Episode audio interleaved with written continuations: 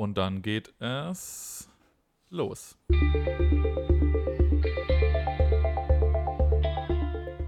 Herzlich willkommen zu Verkehrt. Mein Name ist Konstantin Plecking. Und mein Name ist Thomas Tasler.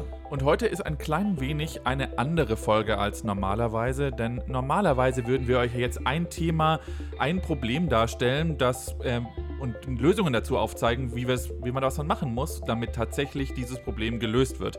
Heute machen wir das nicht so, denn heute ist unsere Folge, eine Sonderfolge nach der Bundestagswahl. Ja, und eigentlich könnte man, wenn man jetzt etwas ketzerisch sein will, sagen, ein Problem ist damit gelöst. Denn äh, der bisherige Bundesverkehrsminister Andi Scheuer von der CSU, der wird wohl in der nächsten Bundesregierung kein Ministeramt mehr begleiten. Das sagst du jetzt so, Thomas. Ähm, ja. Ich hab noch, bin noch nicht sicher. Na, das werden wir ja jetzt in der nächsten Stunde mal herausfinden. wir finden das jetzt heraus, ähm, weil wir sind so, so, große Experten, dass wir ähm, im Prinzip mit unserer Glaskugel in die Zukunft schauen können.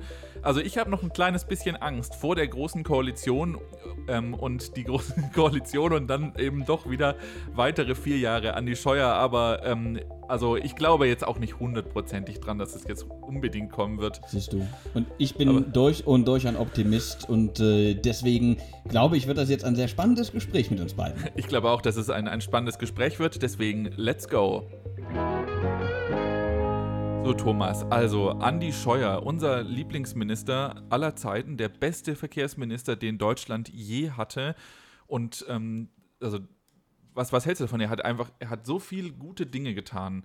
Ähm, also ich frage mich, warum die Leute den immer so kritisieren. Du, das weiß ich ehrlich gesagt auch nicht. Also ähm, es gibt nur zwei andere Minister, die in seine, ja, ich würde sagen, äh, in diesen, in diesen Legendenstatus auch schon so reinkommen. Das ist zum einen äh, der Minister Ramsauer und dann auch Minister Dobrindt, das waren ja seine beiden Vorgänger. Mhm. Aber das, was ähm, der Minister Scheuer gemacht hat, was er geschafft hat, also das ist wirklich einzigartig. Niemand in äh, Deutschland, in der deutschen Politik hat tatsächlich den Straßenausbau in Bayern so weit vorangebracht wie er. Und äh, da muss ich einfach mal sagen, toll gemacht. Einfach klasse. Ja, also Chapeau würde ich auch sagen. Also das Bayern hat wirklich sehr profitiert und dass das so ist, dass Bayern profitiert hat, ich meine auch sein Chef sozusagen, ja, sein CSU-Chef Söder, der hat da ihn über den höchsten Tönen gelobt. Hören wir uns mal an. Und bei allem, liebe Freunde, was der einander kritisiert an den Andi Scheuer, ich kenne wenig Minister, die so viel Geld nach Bayern holen wie der Andi Scheuer. Auch das muss man einfach mal in der Bilanz ehrlicherweise bitte nach draußen sagen. Auf, ja, da, da kann man ruhig mal klatschen, ne? Ja, da muss ein kleiner, ein kleiner Applaus muss da schon mal sein, ne? Ja, auf jeden Fall. Andi Scheuer ähm, hat so viel Geld nach Bayern gebracht wie kein anderer Minister. Das Problem ist, also, wohnst du in Bayern? Ähm, naja, nee. Nee, also ich habe mal aus der Nähe, an der Nähe von Bayern habe ich mal gewohnt, also an der Grenze zwischen äh, Thüringen und Bayern. Aber ich war ja nie so in dem Kompetenzbereich von Andreas Scheuer unterwegs. Deswegen ja, habe ich leider von dem Straßenausbau, den er da so vorangetrieben hat, nie was mitgekriegt. Und ich bin ja eh Bahnfahrer und als Bahnfahrer, okay, muss man jetzt doch mal ehrlich sein, war der äh, Verkehrsminister Scheuer dann wohl doch eher ein Totalausfall, würde ich so sagen. W würde ich jetzt auch so sagen. Ähm, sind wir mal ehrlich, die ganze Ironie, die wir gerade gemacht haben, können wir jetzt zur Seite machen. Ich habe auch mal in der Nähe von Bayern gelebt, auch nur ein paar Kilometer weg, aber eben auch nur in der Nähe. Das heißt, ich habe davon jetzt auch nicht wirklich was mitbekommen. Es gibt halt eigentlich so, man müsste vielleicht mal bedenken, dass es auch 15 andere Bundesländer noch gibt in Deutschland. Nur, dass das Problem ist, dass die CSU dort nicht antritt. Vielleicht ist dieses Regionalpartei-Ding das Problem dabei gewesen. Man weiß es nicht, aber Andi Scheuer selbst natürlich auch ein ganz besonderer, großer Freund der Verkehrspolitik. Genau. Wir sagen wobei Danke. Wir, ja, wobei wir eigentlich wegen einer Sache wirklich Danke sagen sollten. Ich meine, die Idee des Trans-Europe-Expresses die ja äh, auch äh, Andi Scheuer wieder hervorgeholt hat aus der Mottenkiste. Äh, die haben wir ihm jetzt doch zu verdanken, vielleicht so ein bisschen zumindest, dass das wieder im, ja, in ein breiteres Bewusstsein gerückt ist. Ja? Also viel Geld investiert hat er nicht, tolle Pläne hat er sich auch noch nicht ausgedacht, aber er hat erstmal den Begriff Trans-Europe-Express wieder in den Mund genommen. 2.0. Ähm, äh, 2.0, pardon, ja genau, diese, diese äh, Versionsnummer äh, habe ich ganz vergessen. Aber ansonsten hat er dann doch nicht so viel gemacht. Nee, okay. Ich nehme auch mein, mein kurzes, kleines Minilob gerade wieder zurück, weil mehr als PR war es ja dann doch nicht, genau. was er da ich fabriziert hat. Ich wollte gerade schon sagen, also das ist, er hat große Schilder drucken lassen, wo ähm, TEE 2.0 draufsteht. Und dann hat er sich dafür gelobt, dass Züge, die bereits geplant waren oder schon existieren, fahren. Das ist Ja. gefühlt das, was die E 2.0 für mich ist. Aber ich meine, gro eben großes, großes PR, großes Tra und ähm, sehr Eigenlob. Naja, also ich glaube. Aber das, genau, aber das Problem, was wir ja bei dem, beim, ähm, ich sag mal, innereuropäischen Bahnverkehr ja immer noch haben, das ist ja immer noch das Problem mit den Tickets, ja. Also ich meine, das haben wir ja in einer unserer letzten Folgen schon mal besprochen. Da ist ja auch das mit dem Trans-Europe Express schon mal angeklungen. Aber ich habe es die Tage wieder festgestellt, ich hatte überlegt, ob ich mal nach Rom fahre mit dem Nachtzug und wollte einfach nur mal nach einer Verbindung schauen und buchen. Und Überraschung, ging natürlich nicht. Ich möchte dich, ähm, da möchte ich dich ehrlich gesagt ähm, enttäuschen, weil das kannst du mit einem Ticket machen. Ähm, das kann ich dir auch hiermit erklären, echt? wie du das machst. Ja, du musst es bei der ÖBB buchen, das Ticket. Da gibt es nämlich ein Zusatzticket, wo du ähm, äh, die, äh, die Fahrt nach München, wo ja der Zug anfängt, ja, Ja. ähm, von dir aus äh, mitbuchen kannst. Also die Deutsche Bahnfahrt ist mit dem ÖBB-Ticket sozusagen mit drin Ah. bis München und dann kannst du ab München mit dem, ähm, äh, mit, mit, mit dem Nightjet bis nach Rom fahren. Also wenn du das Wieder- machen willst, ein, Ja. das, ist, das, das ist zumindest von einer Bahn her zu kaufen. Gut. Ich weiß nicht, Ja, ich glaube, das- es sind tatsächlich doch zwei Tickets, aber das wurde ja geregelt jetzt, dass das ähm, Ja. trotzdem gilt mit, der, ähm, mit dem Anschluss. Dann würde ich sagen, äh, vielen Dank für diese Info, lieber Konstantin. Und ich glaube, meinen Expertenstatus in Sachen Verkehrspolitik kann ich jetzt damit wie diese Aussage zurückgeben. Das, das tut mir jetzt leid, wir können das auch nachher wegschneiden. Was? Was? Ja. Allerdings ist es natürlich so, dass ähm, an ihm sehr viel zu kritisieren ist und ähm, es wurde ja, also ich weiß nicht, ob jemand das erste Rezo-Video angeschaut Hast du das erste Vi- Rezo-Video angeschaut? Ich hab's, äh, als er damals die, die CDU zerstört hat, ne? Äh, Es gibt ja noch drei weitere, also die neuesten jetzt, die vor der Wahl gekommen sind. Nee, nee, also ich meinte das, das erste, das habe ich gesehen, genau. Okay, ähm, ich meine das dann damit das zweite, also das erste von den neuen drei.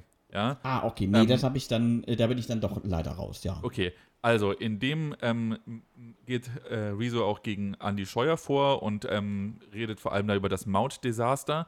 Ähm, also ich glaube, das ist ja bekannt, was da passiert ist. Ähm, Andy Scheuer ist hergegangen und hat einfach mal Verträge gemacht, obwohl er das noch nicht konnte, weil das noch an Gericht anhängig war. Und hat das Gericht entschieden, dass man diese äh, Pkw-Maut nicht machen kann. Und dann ähm, sind jetzt, ja, ist richtig viel Kohle, die er an irgendwelche Firmen bezahlen muss, als Ausfallentschädigungen, die alle vom Steuerzahler bekommen. Das wäre alles komplett unnötig gewesen.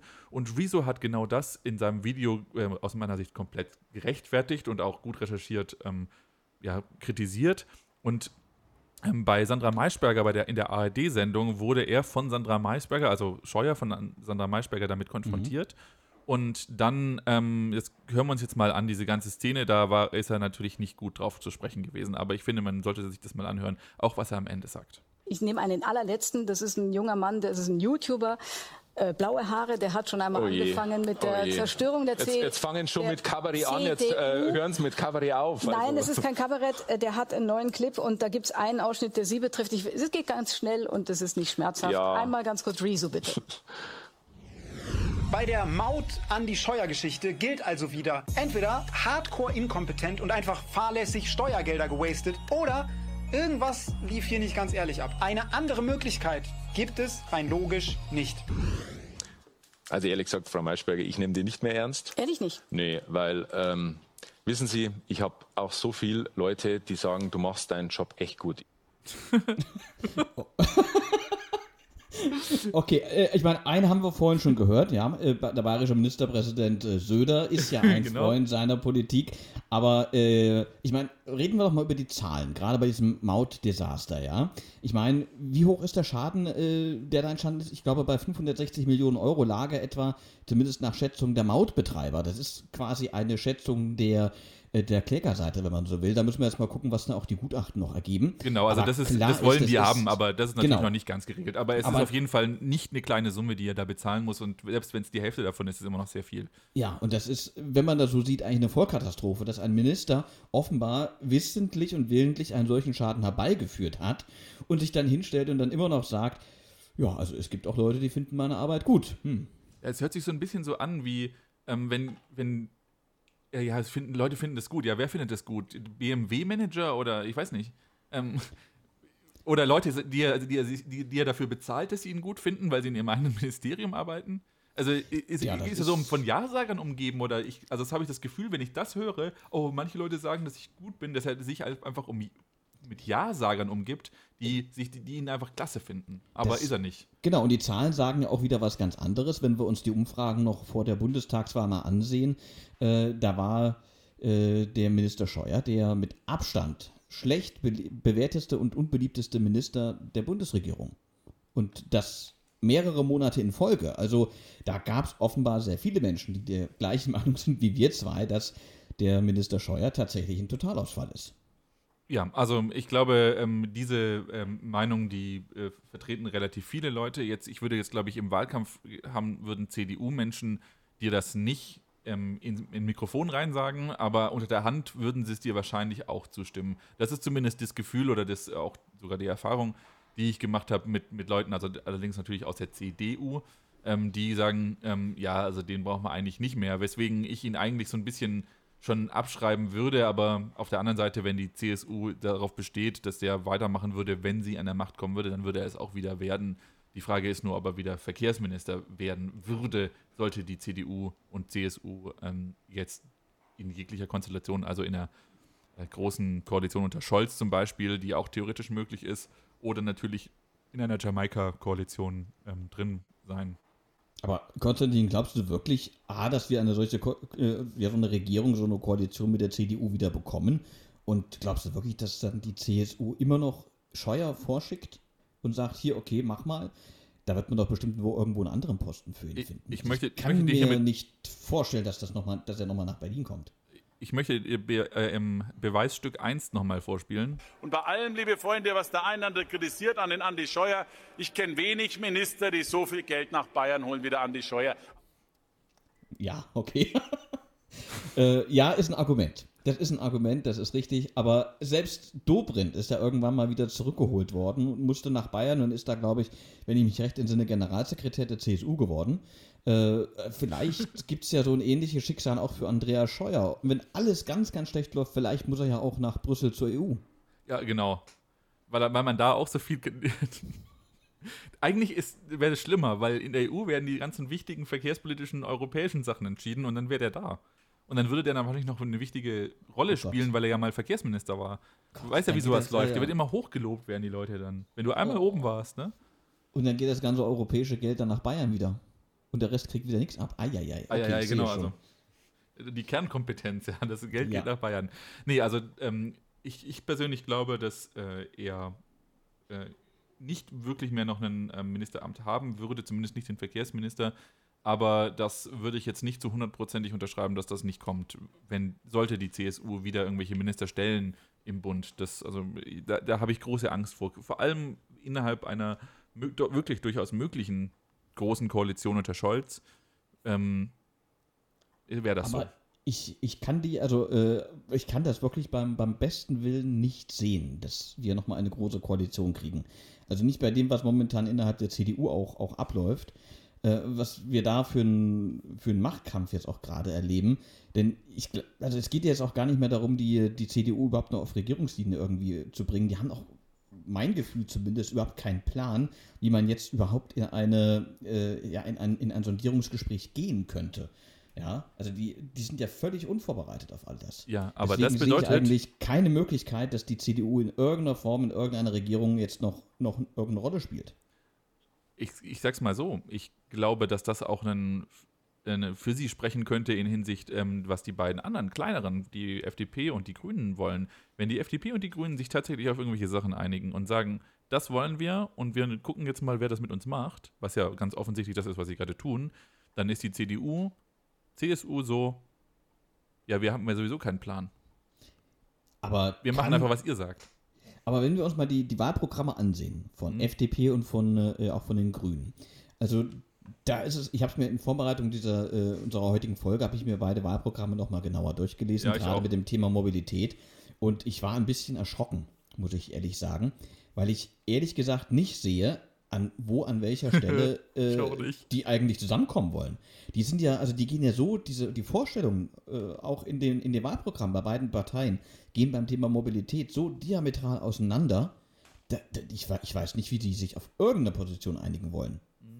Also was sie, glaube ich, wollen, ist beide, ist, dass äh, die äh, Infrastruktur modernisiert wird und aber auch ähm, vor allem wieder instand gehalten wird. Also ich glaube, dass man auf Investitionen in Schiene und ähm, in, aber bei der FDP natürlich auch in Straße, äh, dass wir das, ähm, dass wir darauf können die sich beide einigen. Natürlich können sie sich nachher nicht einigen, wie sie das bezahlen wollen.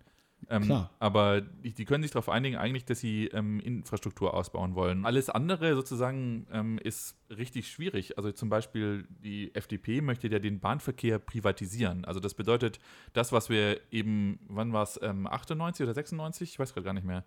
Äh, 96, glaube ich, als die ähm, Bahn äh, privatisiert worden ist. Und das dann war sogar 94. War es 94? Ja, Na guck, das- jetzt bin ich als- nicht mehr der Bahnexperte heute als, gewesen. Do als Deutsche Bundesbahn und, und Deutsche Reichsbahn fusioniert sind und dann die Deutsche Bahn AG draus wurde.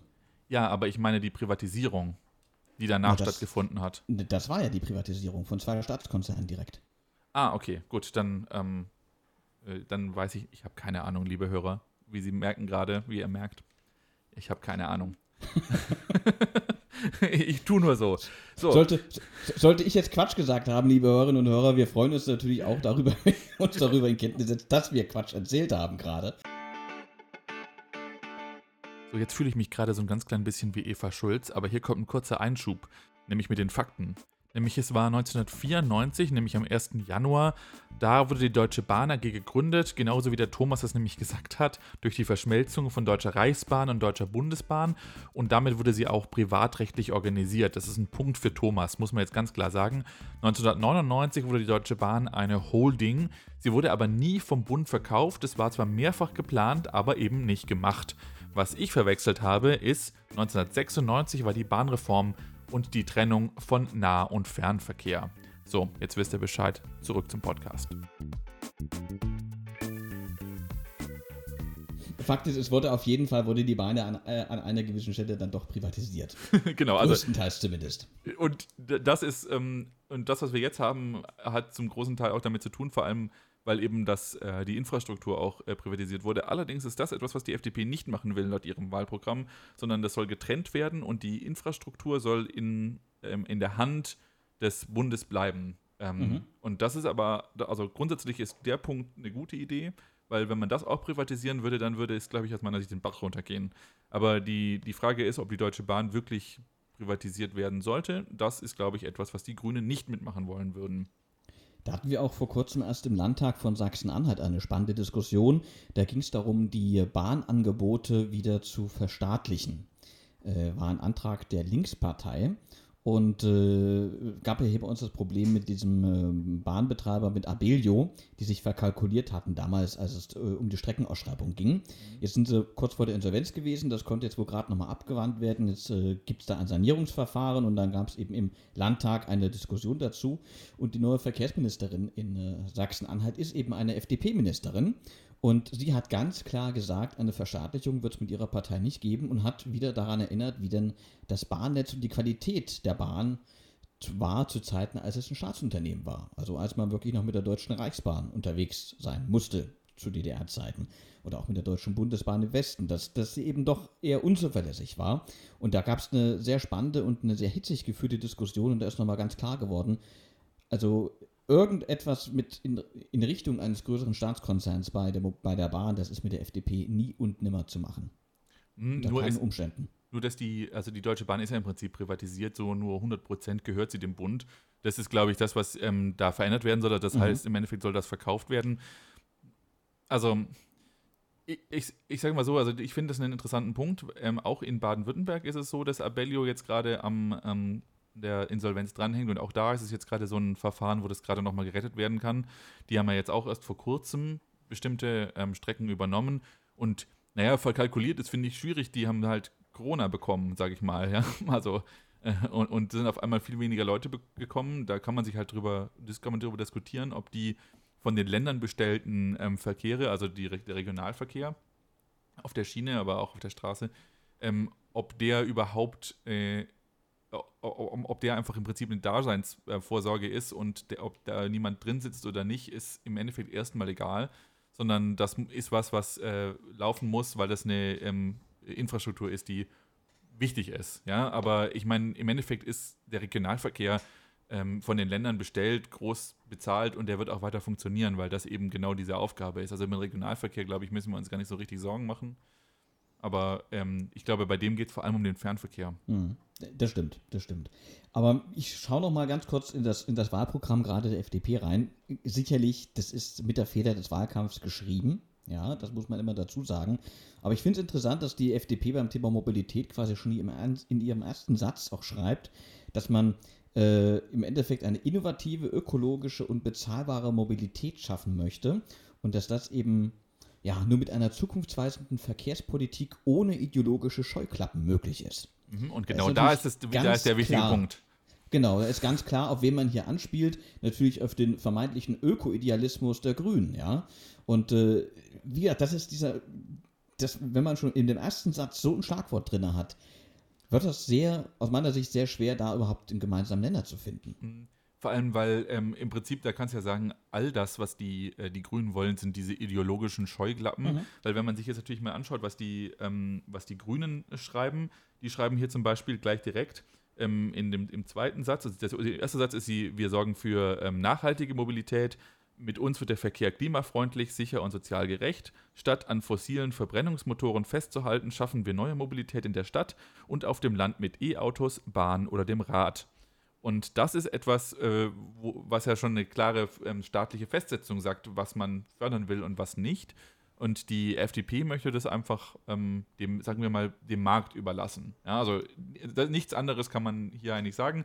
Die Wobei auch hier, ja, an sich schon, aber mit einer Einschränkung, dass sie vor allem äh, den Automobilbau, den Fahrzeugbau fördern möchte. Denn auch sie schreibt, dass man hier vor allem im, im Fahrzeugbau in Deutschland eben äh, technologieoffene Gesetze und Verordnungen schaffen möchte. Ja, das liegt, also hier, die Grünen sagen ja E-Autos, ja, ähm, und die FDP, die sagt ja, die redet ja die ganze Zeit auch von irgendwelchen E-Fuels und von ähm, mhm. äh, Wasserstoff und Autos und so. Und Aber ja. da haben wir wieder, da haben wir auch wieder dieses Problem, die Grünen haben sich quasi schon auf eine Technologie, wenn man so will, eingeschossen. Mhm. Und bei den äh, Liberalen ist eben noch, ich sag mal, eine gewisse Technologieoffenheit auch noch da, ja. Ja, das kann ja nicht, muss ja nicht schlecht sein. Im Endeffekt ist es nachher so, es gibt eine Innovation, die, also ich will jetzt nicht sagen, dass ähm, Innovation mhm. auch ähm, technologieoffen sein kann, wenn das privatwirtschaftlich funktioniert. Ja? Also ich, ähm, es ist nicht so, dass äh, grüner Wasserstoff und auch E-Fuels ähm, nachher äh, die Umwelt verschmutzen würden. Sie sind nur aktuell, nach dem, was wir alles, was allem, was wir wissen, eben viel schlechter in der Energiegewinnung und der Energieerhaltung. Also es wird, geht halt einfach viel mehr Energie verloren und wir bräuchten also, wenn wir das machen wollen, viel mehr Windräder, viel mehr Solar und ähm, müssten also dafür da viel mehr investieren. Und eigentlich müssen wir gucken, wo wir das machen. Und das ist im Endeffekt der Grund, warum E-Autos äh, hier drin stehen, so habe ich das zumindest verstanden, ähm, bei den Grünen. Aber also ja, wenn die Technologie anders in, in, verläuft in ihrer Entwicklung, be my guest so, ja. Also das ist ja. äh, trotzdem gut. Also glaubst du, dass dann, dass das vielleicht auch so ein Punkt wäre, wo Grüne und FDP dann doch auch sagen, okay, da, da können wir übereinander kommen, da, da finden wir doch einen gemeinsamen Nenner bei dem Teil? Ja, ähm, ich glaube, dass das drin ist, dass äh, die Grünen sagen, okay, wir lassen einfach auch zu, dass Wasserstoff und synthetische Kraftstoffe entwickelt werden und hoffen dann darauf, dass über diese Wirkungsgradnummer hm. das ähm, dann funktioniert. Das Problem am Wasserstoff ist, dass du Wasserstoff auch nicht grün herstellen kannst und der deutlich billiger ist, wenn man ihn nicht grün herstellt, nämlich einfach aus Erdgas äh, äh, gewinnt. Und das ist äh, etwas, was ähm, dann natürlich wieder ein Problem wäre. Und genau das würde allerdings dann wieder dazu führen, dass man dass vielleicht gar nicht grüner Wasserstoff genutzt wird, weil der einfach das Dreifache kostet wie der graue Wasserstoff, so glaube ich, nennt man den. Im Endeffekt muss man dann klarstellen, dass Wasserstoff ausschließlich über ähm, grün hergestellt werden darf, sage ich mal. Ähm, aber das wäre jetzt wieder ein Verbot und das will ja die FDP nicht. Die FDP möchte ja einen, ähm, das auch wieder marktwirtschaftlich regeln, was auch funktionieren kann. Also es ist nicht so, dass das, das marktwirtschaftliche Regelungen nicht unbedingt funktionieren. Ja?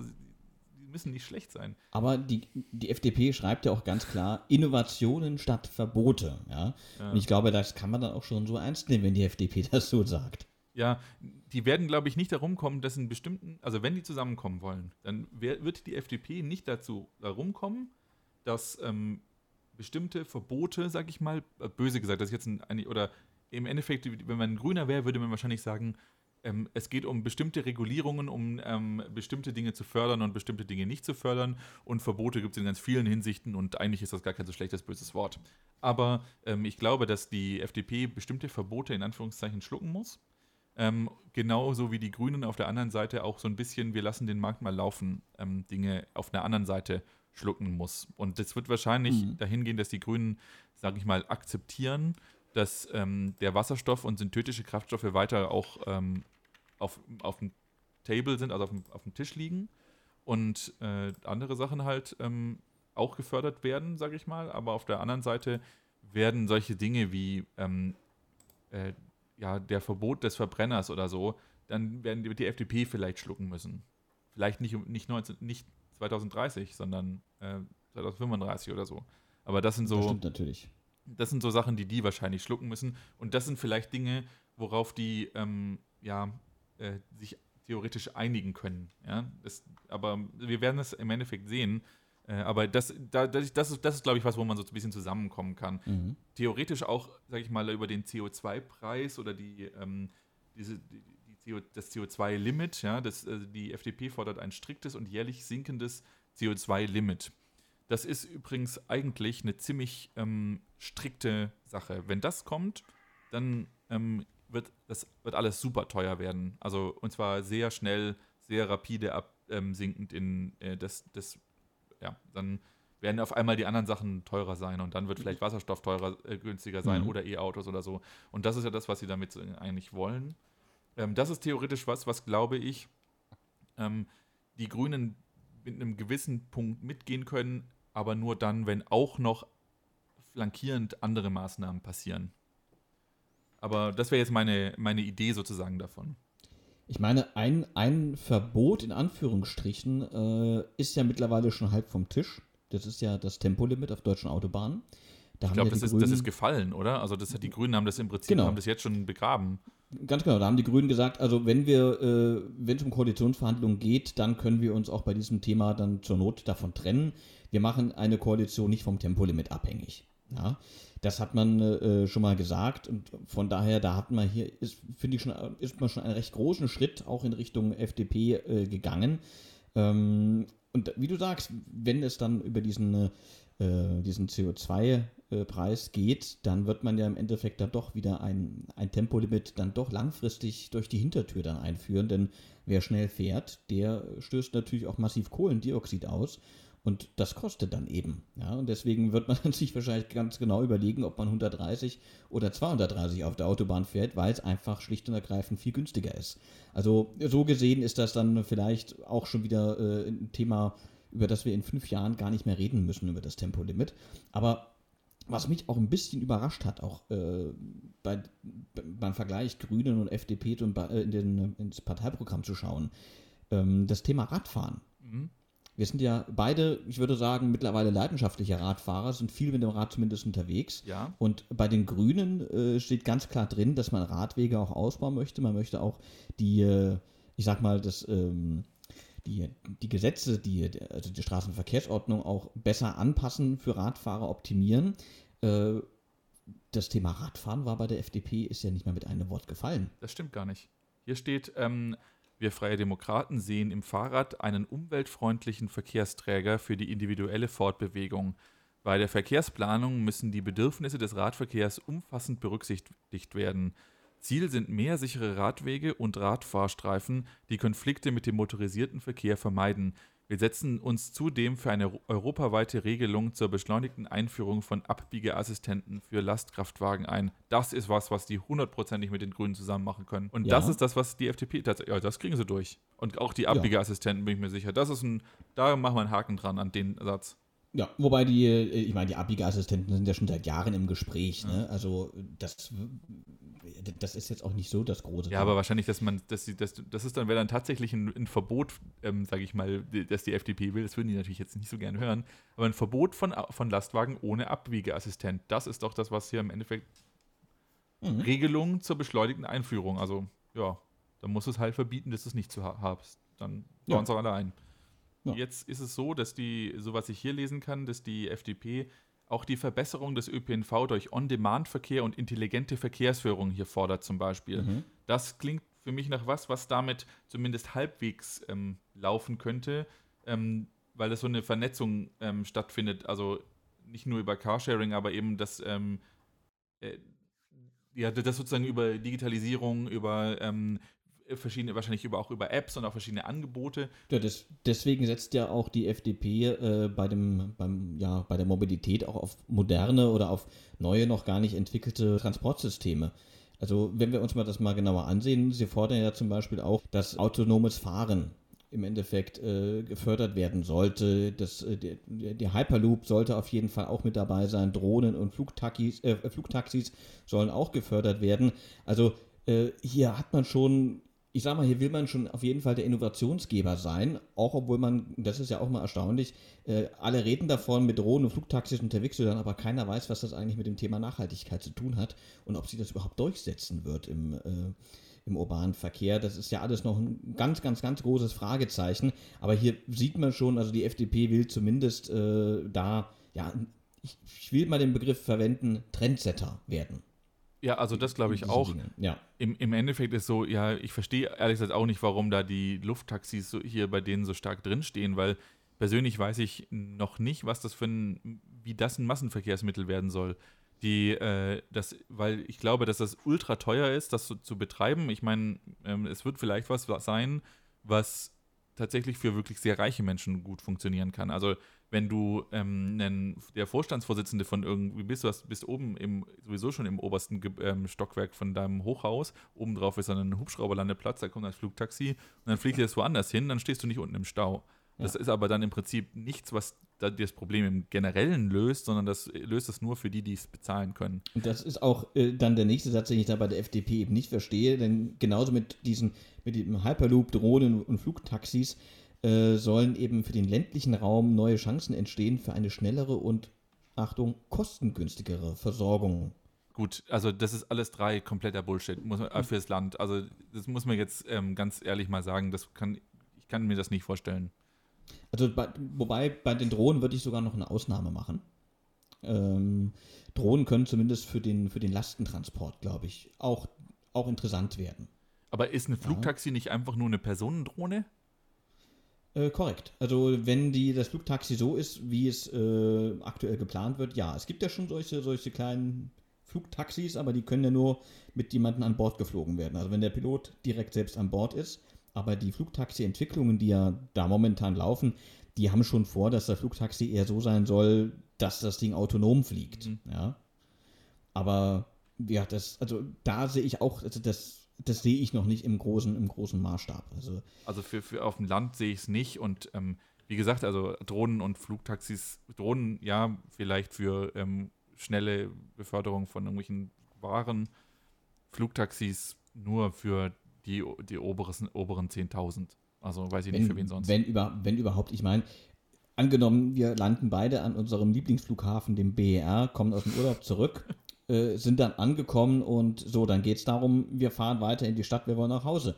Wer von uns geht denn dann bitte schön raus, bestellt sich ein Taxi und fährt dahin? Nee, der fährt Macht dann doch Zug. kaum einer. Ja, wir fahren mit der S-Bahn, wir fahren mit dem Zug, wir nehmen den Bus oder sonst irgendwas. Und das machen 90, 95 Prozent aller Reisenden. Die fahren dann mit den, mit den öffentlichen Nahverkehrsmitteln weiter und nicht mit einem Taxi. Und so ähnlich wird sich das dann bei diesen Flugtaxis auch haben. Es ist nicht so, dass das die große Mobilitätswende geben wird und alle auf das Flugtaxi umsteigen wollen, was ja auch gar nicht gehen würde. Da wäre ja nicht nur die Straße, da wäre auch der Himmel über den Straßen verstopft, weil so viele Leute gehen ja auch nicht ins Flugtaxi rein. Mhm. Also auch davon abgesehen, das ist einfach ja, es betrifft einen ganz kleinen Teil und das ist noch ganz, ganz große und weite Zukunftsmusik, über die wir in den nächsten vier bis acht Jahren, in denen diese Regierung dann vielleicht auch wirklich ähm, arbeiten wird, nichts, nichts passieren wird. Nicht in dem Sinne, was passieren wird. Also wir, wir merken, also da sieht es äh, wahrscheinlich ähm, mau aus zwischen Grünen und, ähm, und FDP. Ähm, aber ja, also haben wir bis jetzt irgendwas, wo, wir, wo du sagen würdest, dass die ähm, zusammenkommen können? Ähm, hier steht was von Barrierefreiheit im ähm, öffentlichen Raum, will die FDP. Das ist was, was, man hinkriegen könnte mit beiden, glaube ich, oder? Ja, das kann ich mir ja. auch vorstellen. Ich, auch wenn ich jetzt bei den Grünen im Programm nicht direkt darüber gestolpert bin, über dieses Thema, kann ich mir das aber äh, sehr gut vorstellen, auch äh, aufgrund der ja, der politischen Arbeit der Grünen in den äh, vergangenen Jahren, sowohl auch hier in Sachsen-Anhalt als auch bei euch in, äh, in Baden-Württemberg. Was ich vorhin schon ansprechen wollte, ist aber, ich sag mal, immer mein Lieblingsthema. Äh, übers Fliegen müssen wir noch. Oh, reden. stimmt, Fliegen ist ein sehr wichtiger ja. Punkt. Denn, äh, oh, das da wird, ja, jetzt wird es richtig schwierig. es ist eigentlich fast unmöglich. Ja. Äh, was aber auch wieder daran liegt, also klar, Grüne und SPD, die sind sich ja hier relativ einig. Grünen wollen Kurzstreckenflüge bis 2030 überflüssig machen, ja. Mhm. Wobei da auch immer Frage ist, was sind eigentlich Kurzstreckenflüge? Da geht es ja schon los. Aber sie wollen das Stuttgart, Frankfurt. Das können wir als Kurzstreckenflug auf jeden Köln, Fall gelten Frankfurt, lassen. Genau. Düsseldorf, Frankfurt. Und durch einen massiven Ausbau der Bahn soll man, will man so eben die, äh, auch auf solchen Strecken das Angebot attraktiver gestalten. Dadurch soll es keine Kurzstreckenflüge mehr geben. Ist jetzt also auch nicht unbedingt ein Verbot, von dem man da redet bei den Grünen. Ja? Man will einfach nur ein anderes Angebot schaffen. Ganz ähnlich sieht es übrigens auch bei der SPD aus. Auch hier will man, äh, ich sage mal, langfristig definitiv auch auf den Kurzstrecken wieder auf die Bahn setzen. Wenn man sich allerdings das Programm der FDP anschaut, mhm. findet man nichts. Also was die, ähm, was die FDP aus meiner Sicht für den Flugverkehr will, ist, dass sie das ähm, neu organisieren wollen. Also Luftsicherheitsgebühren neu ordnen wollen sie zum Beispiel. Ähm, das ist auch in dem Zusammenhang mit äh, der Luftverkehrssteuer. Ähm, äh, und sie wollen eine Ausweitung, und das ist auch eine Folge, die wir schon gemacht haben, von Nachtflugverboten verhindern. Also sie wollen ähm, im Zweifel eher sogar weniger Nachtflugverbote, aber sie wollen auf gar keinen Fall mehr Nachtflugverbote. Bedeutet also mit der FDP ist, sage ich mal, ähm, das in, in Leipzig-Halle. Da fliegen sie alle schön weiter und ähm, unsere Anwohner haben ein das, Problem. Genau, wobei das haben wir ja auch schon beim letzten Mal gesagt, wird in Leipzig-Halle eh in den nächsten Jahren noch weitergehen und eher noch mehr werden. Denn die äh, Bundesregierung aus, boah, ich überlege gerade, von wann das war, aber ich glaube, es war auch schon die GroKo, aber nicht die jetzige große Koalition, sondern die davor. Die hat ja schon gesagt, dass Leipzig-Halle, ich sag mal, das bundesdeutsche Zentrum für Frachtflüge werden soll. Mhm. Ja. Das, was die FDP jetzt gesagt hat, betrifft dann wohl eher nur die Anwohner rund um Köln-Bonn wahrscheinlich, denn da gibt es ja auch noch kein Nachtflugverbot, da können die Frachtflieger ja auch noch in der Nacht reinkommen. Mhm. Äh, und wenn das mal kommen sollte, da scheint dann wohl die FDP dagegen zu sein. Aber zumindest für Leipzig-Halle wird das wohl keine Bedeutung, keine Auswirkung haben.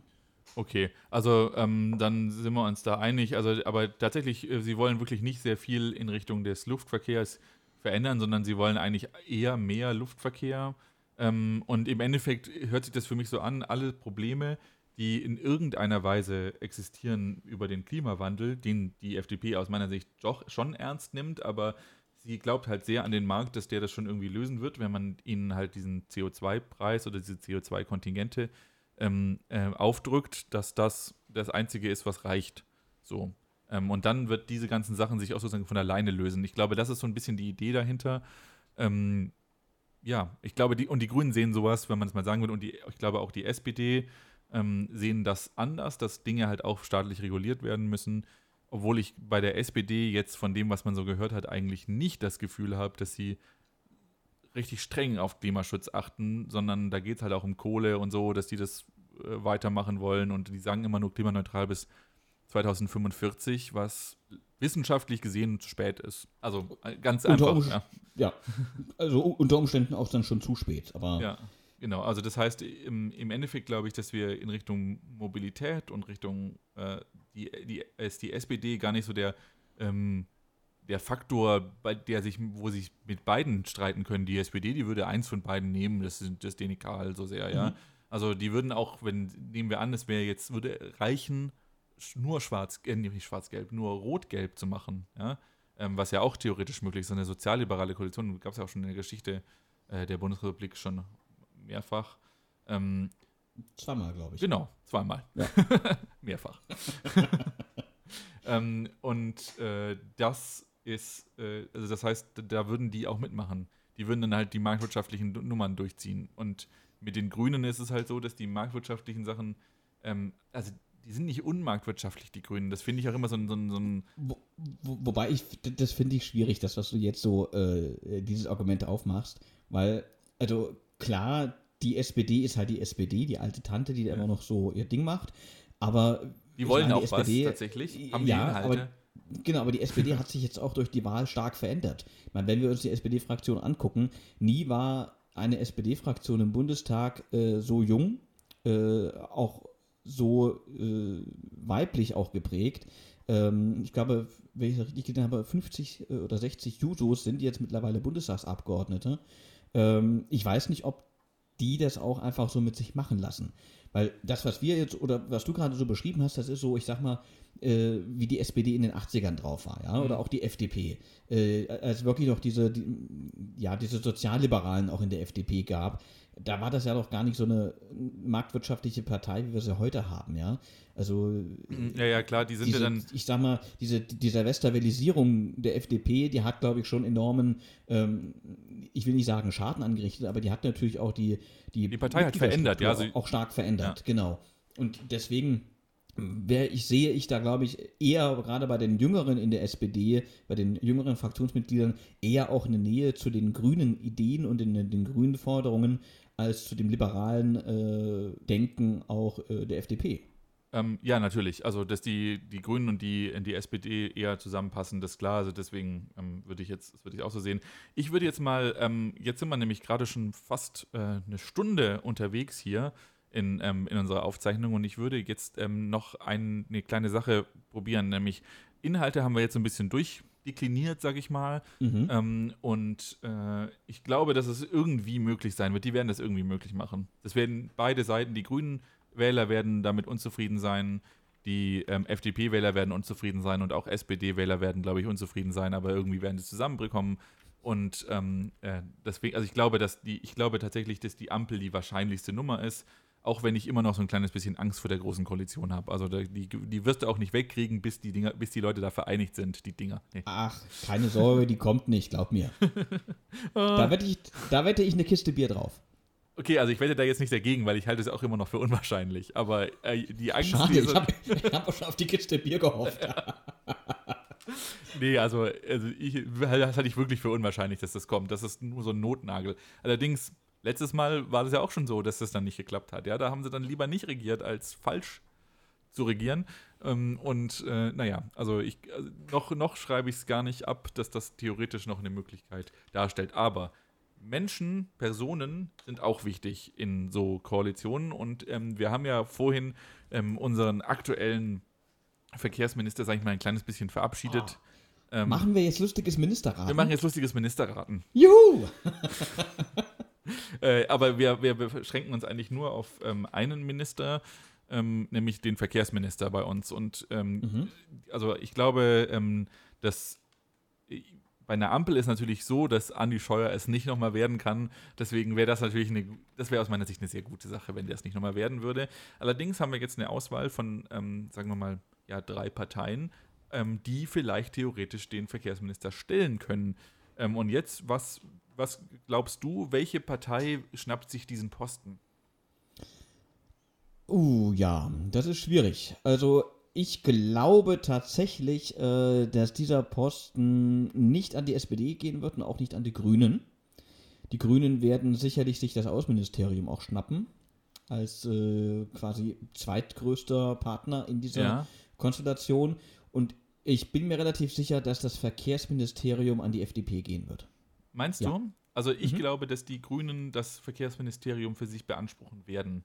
Dass die sagen, ähm, Verkehrsministerium, wir wollen das Verkehrsministerium, weil so viel in deren Wahlprogramm ist Verkehrswende, Verkehrswende, Verkehrswende, dass die sich das, glaube ich, nicht nehmen lassen. Also die Grünen sind die zweitstärkste Kraft sozusagen, wären dann in dieser Koalition.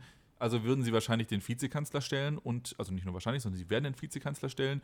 Und ähm, aber ob das Außenministerium so wirklich das wird, das muss nicht unbedingt sein. Ich würde, ähm, ich glaube, ich glaube, Streit gibt es vor allem ums Finanzministerium, aber ich glaube natürlich, ich glaube auch, dass die FDP vielleicht auch den Verkehrsminister gerne hätte.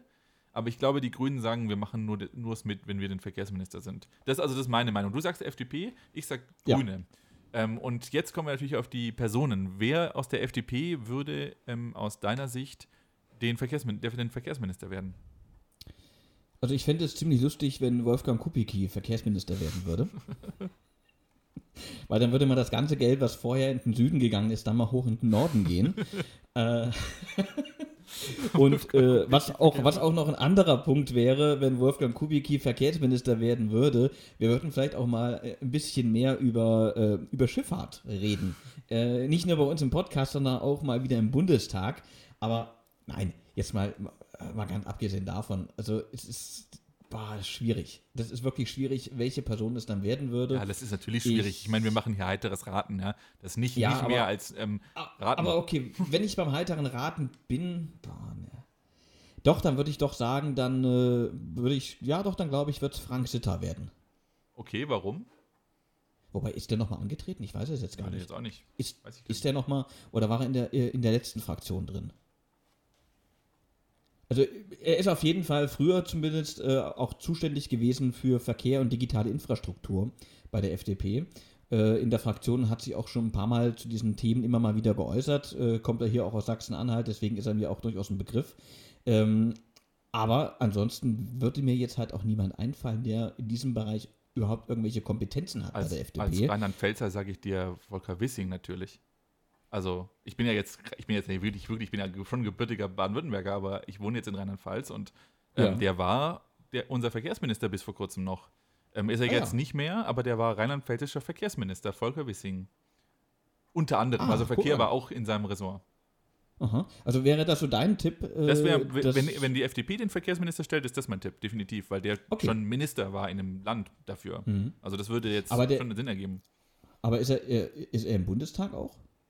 Also das, für Minister musst du nicht im Bundestag sitzen. Du kannst einfach ernannt werden. Kannst du trotzdem einfach werden. Das ist ein Argument. Also der der Generalsekretär der FDP, also. Wäre vielleicht doch was, ja. Ah, okay.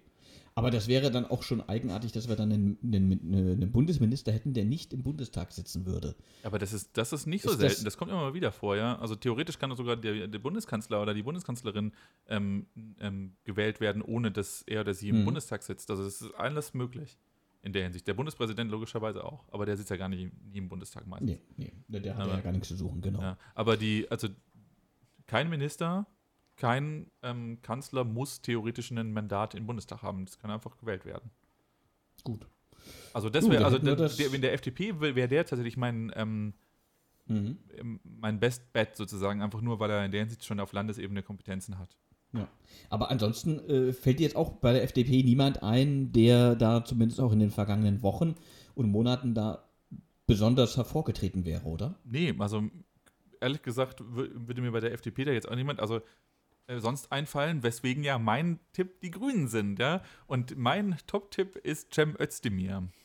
Na, Doch. Cem Özdemir, der, der, der, nee, der macht Außenministerium. Nee, nee, nee, der macht nicht Außenministerium. Der, der kommt Habeck zuvor. Bist du dir sicher? Ja, und ich glaube noch nicht mal, dass das Außenministerium an Grünen oder FDP geht, sondern ich glaube, dass das Außenministerium bei der SPD bleibt. ja, weil die sich streiten werden über Finanz- und Wirtschaftsministerium und der, ich glaube, dass, ähm, äh, dass, also Habeck oder Lindner werden Finanzminister. Eins von beiden. Mhm. So, und dann, und wenn der nicht Finanzminister wird, dann wird einer von beiden Wirtschaftsminister. Und dann, ich glaube, dass Habeck Wirtschaftsminister wird und ähm, dass äh, Lindner tatsächlich Verkehrsminister wird und dass äh, deswegen, und dann wird aber Habeck als Wirtschaftsminister Vizekanzler. Also ich hätte ja noch einen anderen Vorschlag, wenn es die Grünen werden. Ja. Äh, für den Verkehrsminister. Da würde dann auch wieder, ich sag mal, es in bayerischer Verantwortung bleiben. Ah, ja, na, das, das wäre auch einer. Ministerium ja. äh, Anton Hofreiter. Ja, ja, doch, doch natürlich. Der könnt, das, das wäre auch ein, den würde ich jetzt gar nicht ausschließen. Ich sag dir, warum ich Cem Özdemir sehen würde, weil der sich ähm, also äh, der kommt aus Baden-Württemberg und ähm, ist, äh, profiliert sich in der Hinsicht relativ viel in Richtung Verkehrspolitik. Also der hat dafür schon relativ viel geredet. Und ich sag's mal so, ähm, die Grünen haben auch ein Nachwuchsproblem in Baden-Württemberg. Das, äh, also auf Landespolitikebene. Mhm. Und die brauchen jetzt, die müssen jemanden aufbauen, der äh, entsprechend Profil hat, sage ich mal.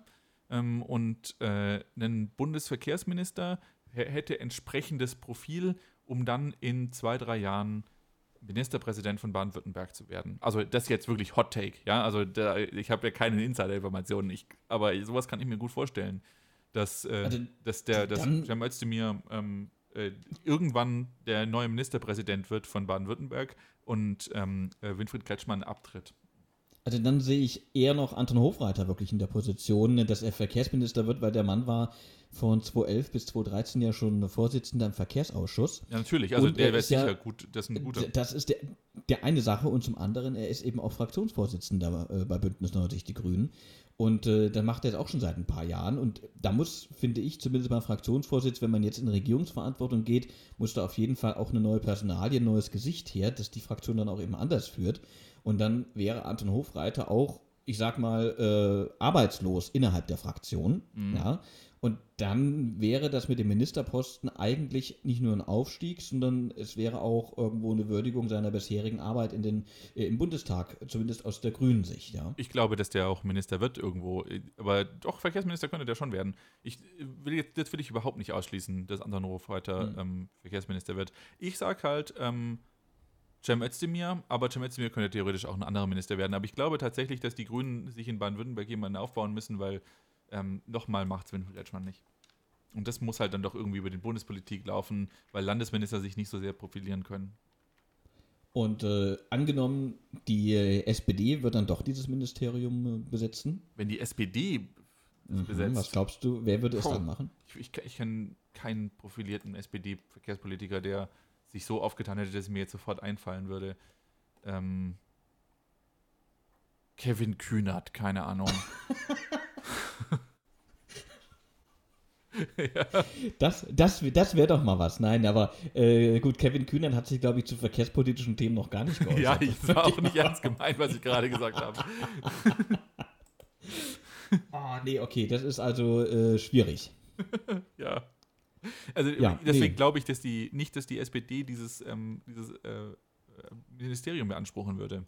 Weil mhm. die da nicht so richtig sehr profilierte Leute haben, die man, die schon, die einem schon sofort einfallen würden, sage ich jetzt mal. Das fällt mir wirklich nur, die fallen mir wirklich nur bei den Grünen ein, die ähm, richtig Verkehrspolitik, ähm, sage ich mal, auch so, so, so, leidenschaftlich machen, weißt du? Ja.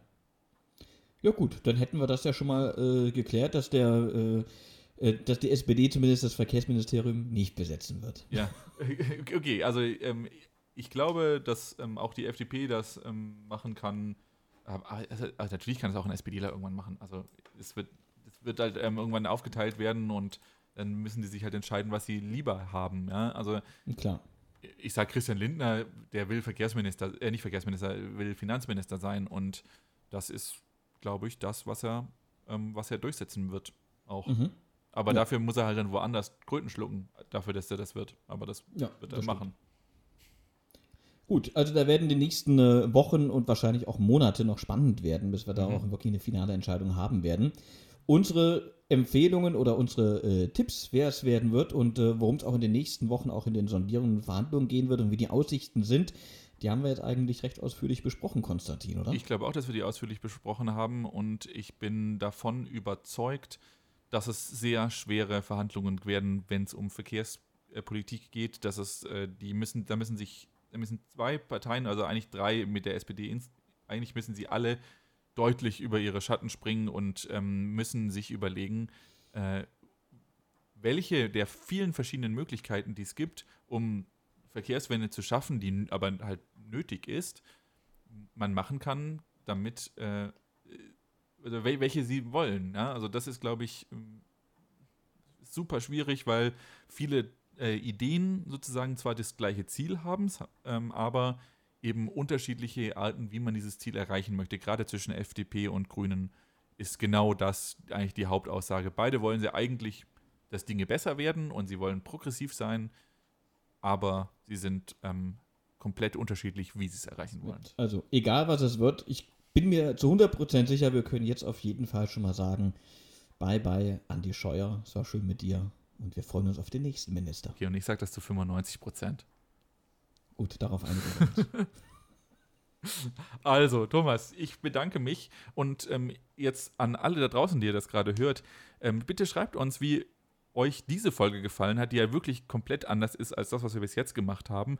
Was ja wirklich mal so einfach so ein, ja, wir haben mal so ein bisschen geredet darüber, was theoretisch möglich ist, was ähm, die Ideen sind, die die neue Regierung haben könnte und wie sie zusammenkommen könnten. Aber das, was ihr jetzt gerade gehört habt, das ist natürlich einfach nur unsere ja, Gedanken dazu, unsere Meinung auch vor allem dazu, wie das zusammenpassen könnte. Nicht mehr.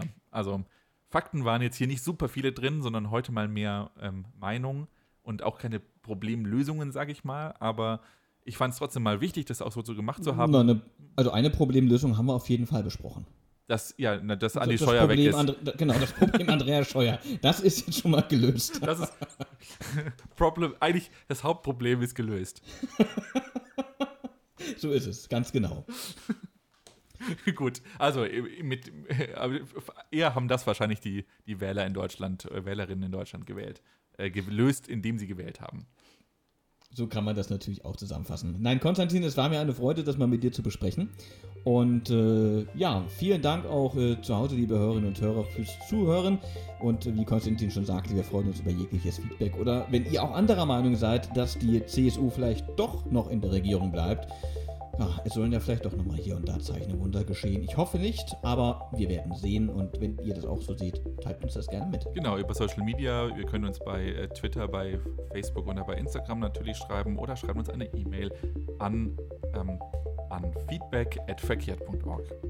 Ja, und damit sage ich äh, Tschüss, auf Wiedersehen und bis zum nächsten Mal. Und äh, Ehrenwort.